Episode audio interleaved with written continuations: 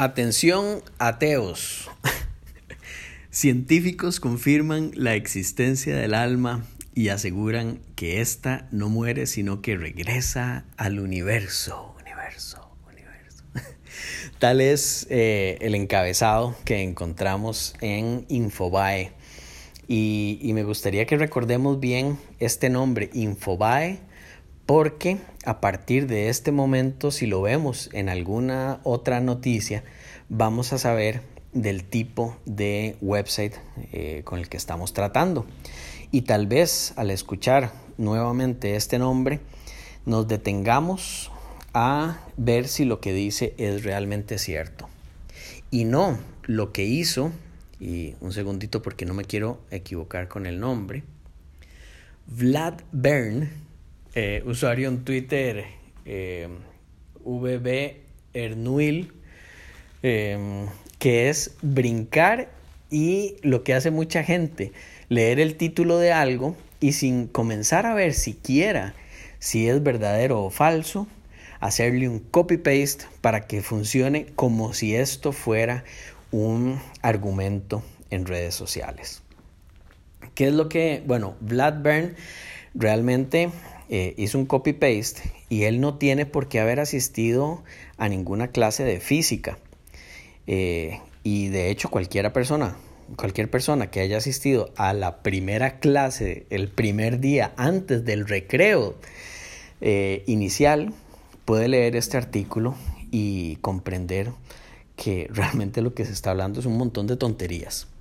Así que vamos a ver más que lo que dice Vlad Bern, eh, vamos a ver lo que dice el artículo porque es súper importante que nosotros, que, que todos sepamos cuando nos están tratando de engañar y cuando otros usuarios están usando estos engaños para hacer sus argumentos. Lo que dice es que los científicos confirman la existencia del alma. Ahí empiezan a hablar del doctor, el doctor Stuart Hameroff del Departamento de Anestesiología, también de Sir Roger Penrose. Me disculpo porque lo estoy leyendo así en el mismo teléfono que estoy, que estoy grabando. Eh, físico matemático de la Universidad de Oxford, la teoría cuántica de la conciencia que establece que el alma está contenida en una estructura de microtúbulos en las células cerebrales. Entonces, veamos lo que están diciendo primero. Después empiezan a hablar de que sus conclusiones señalan que nuestras experiencias son el resultado de los efectos de la gravedad cuántica en los microtúbulos, un proceso al que, al que llaman reducción objetiva orquestada. La comunicación entre neuronas mediante la secreción de neurotransmisores, bla, bla, bla. Empieza. El asunto es el siguiente cualquier persona que sepa un poquito de física sabe quién es, por supuesto, Roger Penrose. Él es eh, no solo sumamente reconocido a nivel, a nivel de, del mundo de la física, eh, sino que es, eh, bueno, es el último premio Nobel, por ejemplo. Dentro de otros reconocimientos que ha recibido, también tiene la medalla Copley. Y yo no sé si usted ha visto las entrevistas que se le hicieron a Sir Roger Penrose eh, después del, del premio Nobel, pero él aprovecha para hablar de esta hipótesis que él tiene.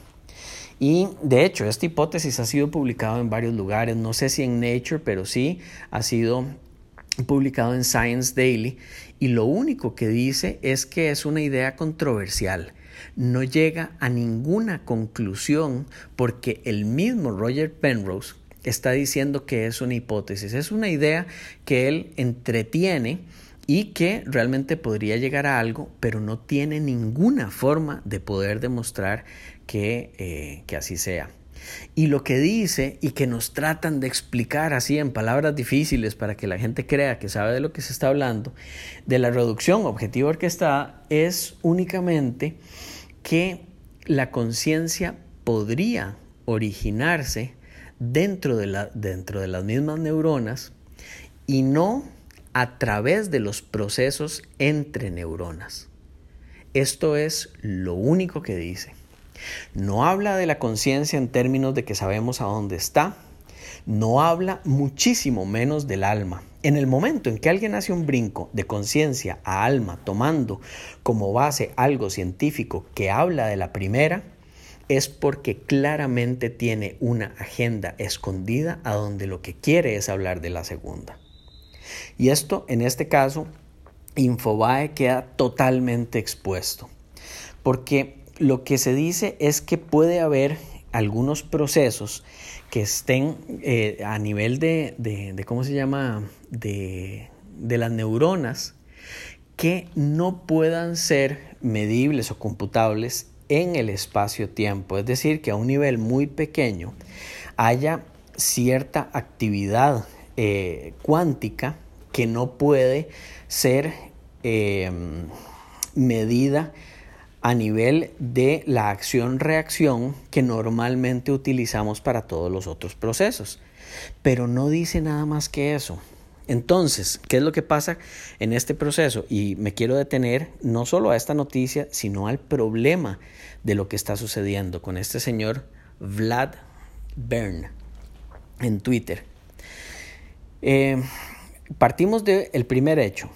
Roger Penrose está trabajando en una hipótesis que él mismo dice que no puede confirmar y que los papers científicos dicen además que es controversial. De ahí que él mismo no pueda confirmar, brinca Infobae a científicos afirman que la conciencia no sé qué, y de ahí además hacen un sinónimo a conveniencia entre conciencia y alma y usan la palabra alma en lugar de conciencia en un párrafo de el mismo artículo que lo escribió alguien que claramente o quiere engañar o no tiene la menor idea de física.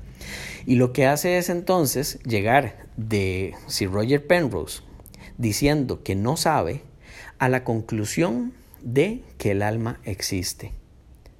Y lo que es peor, este señor, Vlad Bern, toma esto, le hace un copy-paste y lo pone dentro de los argumentos enjuagados que está usando en su discusión sobre no sé qué estará hablando en Twitter.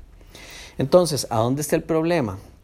El problema es que nosotros somos la, la persona más fácil de engañar para nosotros mismos. Y lo que tendemos a hacer, y por eso es súper importante el aprender sobre pensamiento crítico, lo que tendemos a hacer es a tomar aquellas noticias que nos eh, son favorables y que nos son convenientes y en muchos casos, si la persona no sabe mucho sobre pensamiento crítico y no sabe mucho sobre ciencia, lo que hace es tomar esto y hacerlo viral. Y lo que estamos haciendo es únicamente haciendo viral la ignorancia inicial de la persona que escribió la nota y segundo, nosotros de una manera muy deshonesta, darlo como un argumento sin saber si esto es verdad o mentira. Dicen en todos los chats de las mamás de, WhatsApp eh, que el primer elemento a tomar en consideración es no hacer un copy-paste sin saber realmente si algo es cierto o no. Y este señor, Vlad Bern, eso es exactamente lo que está haciendo. Sin embargo, no es solo él. Somos en mayor o, menor grado todos los que no ponemos el pensamiento crítico como uno de los pilares eh, para poder llevar una vida intelectualmente honesta. Y ahí es donde está el problema. Entonces yo les invito a primero recordar el nombre Infobae y si vuelven a ver este website, pueden saber del tipo de redacción que utilizan para llegar a estas conclusiones. Y segundo, recordar que es súper importante que cuando encontremos algo en redes sociales o en, en, algún lugar que esté de acuerdo con lo que nosotros pensamos, lo importante no es reforzar este pensamiento y empezar a buscar información que eh, reafirme lo que nosotros pensamos. Lo importante es al contrario, cuestionarla, empezar a buscar aquellas notas, aquellas noticias, aquellos papers a donde tratemos de demostrarnos a, nosotros mismos que estamos equivocados. En esto consiste la, ciencia. en poder tener ideas y someterlas a todas las pruebas para tratar de demostrar que estamos equivocados. Únicamente si después de mucho tiempo de no lograrlo y de que haya colegas que tratan de hacer lo mismo, de demostrar que estamos equivocados, y que todavía sobrevive la hipótesis, es que ya puede poner, eh, ya se puede tomar un poquito más en serio y así hasta llegar al grado de teoría. Pero antes no. Y yo creo que una forma muy fácil de quedar como un ignorante del pensamiento crítico es hacerle copy-paste a noticias que hablan sobre temas de los que no sabemos de qué hablan. Y sobre todo escritos por personas que lo que tratan es o de engañar o que no saben de lo que están hablando. Nos vemos en la próxima, que tengan un excelente día. Recuerden visitar el sitio de humanismo-org en YouTube o de suscribirse en www.humanismo.org. Que estén bien.